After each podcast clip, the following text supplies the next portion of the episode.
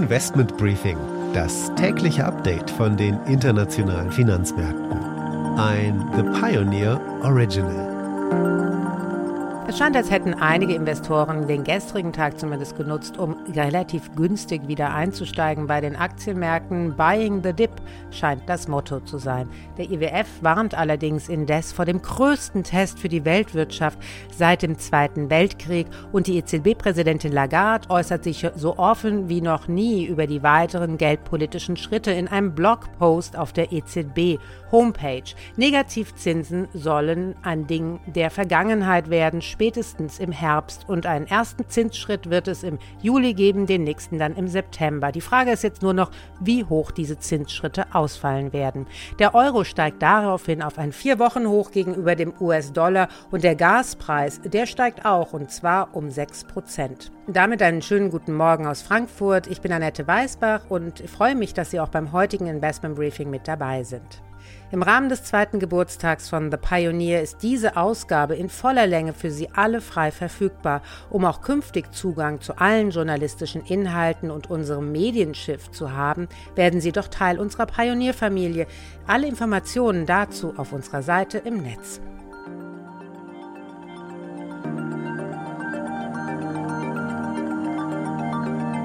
Der Blick auf die heutigen Themen. Das World Economic Forum in Davos hat begonnen. Das Thema Energiesicherheit und Energieplanung stand auch ganz hoch auf der Agenda. Unter anderem gab es ein Panel mit Robert Habeck und Fatih Birol von der Internationalen Energiebehörde.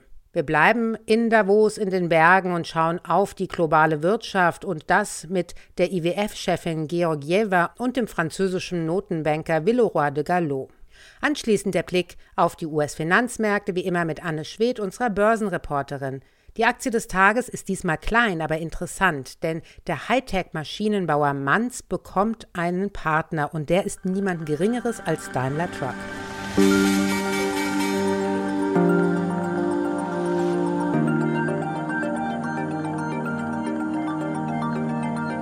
Das World Economic Forum hat begonnen in Davos, das erste Mal in seiner Geschichte, nicht im Januar, sondern im Mai. Das Thema Energie war on top of the agenda.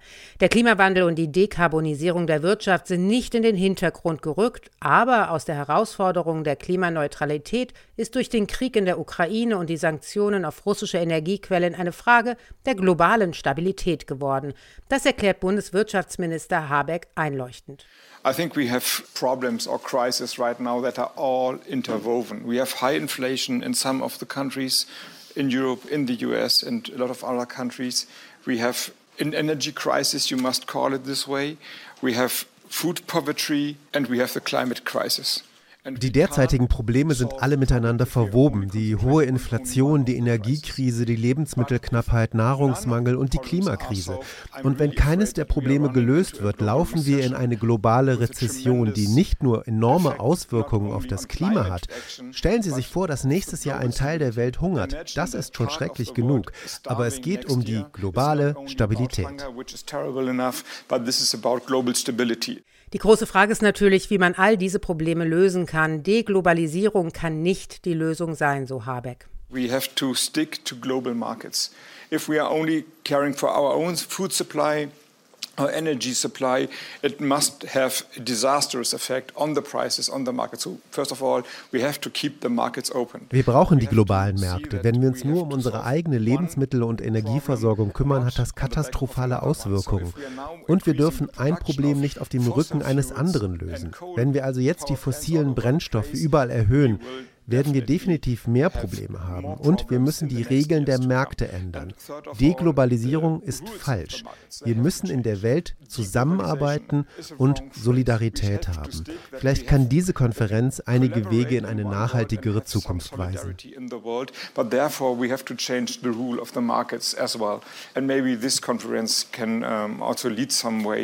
into a more sustainable future.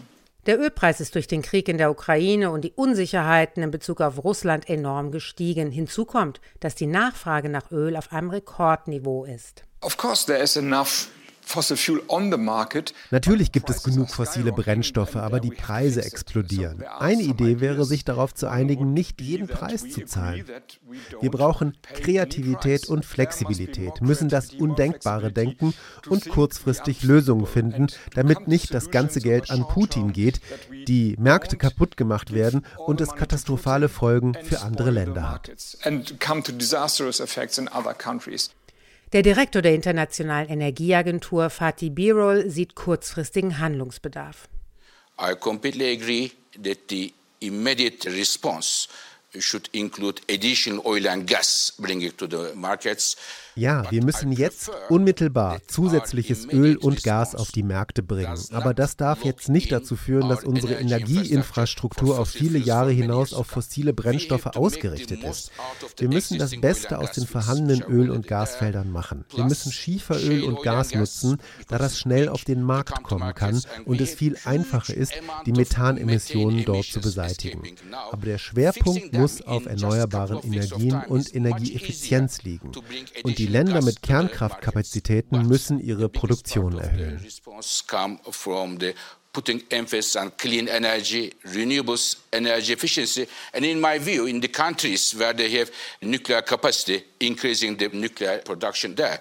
Fatih Birol erklärt aber, warum es sich dennoch nicht lohnt, in fossile Energien zu investieren. Some people may well use the Russia's invasion of Ukraine Manch einer mag den Krieg für eine große neue Investitionswelle in fossile Brennstoffe nutzen. Aber das wird die Tür zum Erreichen unserer Klimaziele für immer schließen. Und es ist vielleicht nicht, wie es jetzt scheint, ein lukratives Geschäft. Selbst wenn all die Unternehmen und Volkswirtschaften nur die Hälfte an Übergang zu sauberer Energie schaffen, könnten die Investitionen in fossile Brennstoffe nutzlos sein. Denn von der Exploration bis zum ersten Öl dauert es bis in die 2040er Jahre. From exploration to first oil to come to markets today, you talk about the 2040s. Das zweite große Thema war natürlich die Weltwirtschaft. Hier ging es um den Ausblick für das kommende Jahr und vor allem, wie man mit den großen Herausforderungen umgehen kann. Die Weltwirtschaft könnte den größten Test seit dem Zweiten Weltkrieg erleben, so die Geschäftsführerin des Internationalen Währungsfonds Kristalina Georgieva. Besonders große Sorgen machen die weltweit steigenden Lebensmittelpreise, aber eine globale Rezession sieht sie dennoch nicht. Wir haben unsere Wachstumsprognosen für dieses Jahr im April für 143 Länder nach unten korrigiert. Das sind 86 Prozent des weltweiten BIP. Und seitdem hat sich der Horizont in der kurzen Zeit verdunkelt.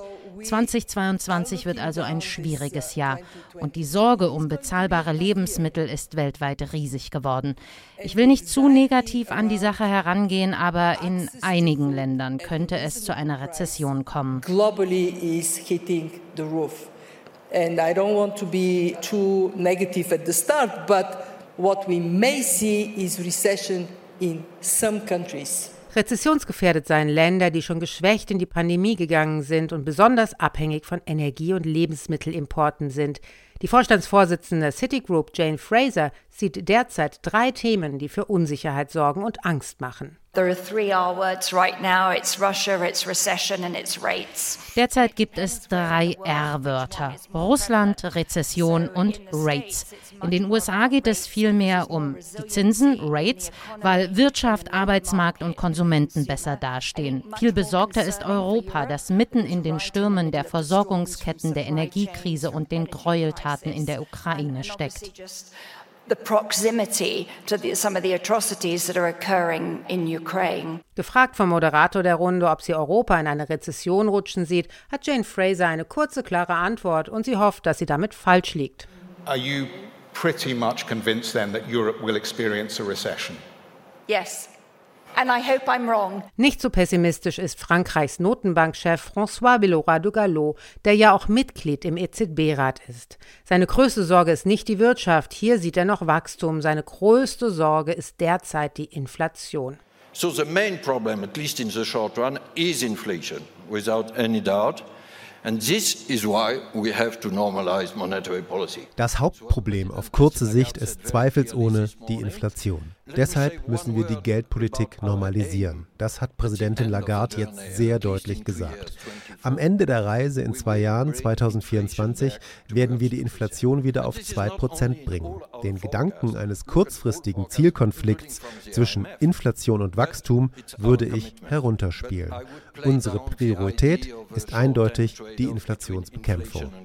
In the short run, our priority is clearly fighting inflation. And we will do it. Er hat sich aber nicht genau festlegen wollen, wann genau die Zinsen um wie viel Basispunkte steigen werden. Das wollte er nicht sagen. Der Fokus liegt auf der sehr kurzen Frist. Wann genau werden wir die Nettoanleihekäufe beenden? Wann werden wir die erste Zinserhöhung vornehmen? All das ist wichtig, aber wenn man sich die Erklärung von Präsidentin Lagarde ansieht, dann ist die Sache wahrscheinlich erledigt, weil es einen wachsenden Konsens gibt. Ich denke, dass die nächsten Schritte auf dem Weg dorthin jetzt wichtiger sind. Ich würde mich nicht zu sehr darauf konzentrieren, was genau im Juli, September und so weiter passieren wird. Aber wir haben einen Fahrplan. But we have a roadmap. Zusammengefasst kann man sagen, der wirtschaftliche Ausblick ist enorm unsicher. Eine Rezession ist möglich, aber vielleicht auch nicht. Stagflation ist ein Szenario. Eine Sache ist relativ sicher, dass die Zinsen ordentlich steigen werden und das nicht nur in den USA, denn die Inflation, die ist ein Riesenthema und das nicht nur für die Notenbanker, sondern auch für die Wirtschaftsfachleute. This is a five train. The next stop is Wall Street. Damit geht es zu Anne Schwedt. Wir schauen, wie die US-Finanzmärkte in die neue Handelswoche gestartet sind. Da haben die Schnäppchenjäger zugeschlagen. Nachdem die Märkte vergangene Woche ja schon fast ins Bärenterritorium abgerutscht sind, haben hier zum Wochenstart einige Anleger die Chance genutzt, um wieder billig einzusteigen. Beim Dow Jones stand zum Schluss ein Plus von 2%. Auch beim S&P 500 ging es um 1,9% nach oben. Der Nasdaq konnte rund 1,6% zulegen. Von Aufatmen kann hier aber noch nicht die Rede sein und Analysten warnen davor, jetzt zu glauben, dass wir das Schlimmste überstanden hätten dass es jetzt nur noch bergauf gehen wird. Die Chance, dass wir doch noch in den Bärenmarkt abrutschen, ist definitiv noch da. Die Gründe, warum wir ja hier so starke Verluste gesehen haben in den letzten Wochen, die hohe Inflation, die steigenden Zinsen und die unsichere geopolitische Lage, die sind ja immer noch gegeben. Besonders der Einzelhandelssektor steht diese Woche weiter im Fokus wie letzte Woche auch schon. Da stehen nämlich auch neue Quartalszahlen aus der Branche an.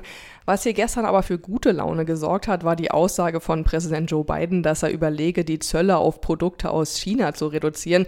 Das sind ja immer noch die Strafzölle, die Trump damals auferlegt hatte. Heute schauen die Anleger unter anderem auf neue Zahlen von Nordstrom, Best Buy und Ralph Lauren.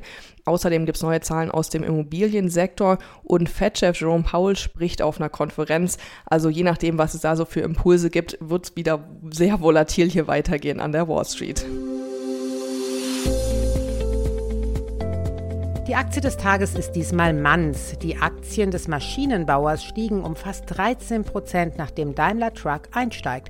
Ziel der Partnerschaft ist der Aufbau einer Fertigung von Batterien für Elektrolastwagen. An der Börse springen die Aktien, wie gesagt, von Manns deutlich in die Höhe, denn es ist natürlich ein Riesenpartner und ein Riesengewinn für das viel kleinere Unternehmen.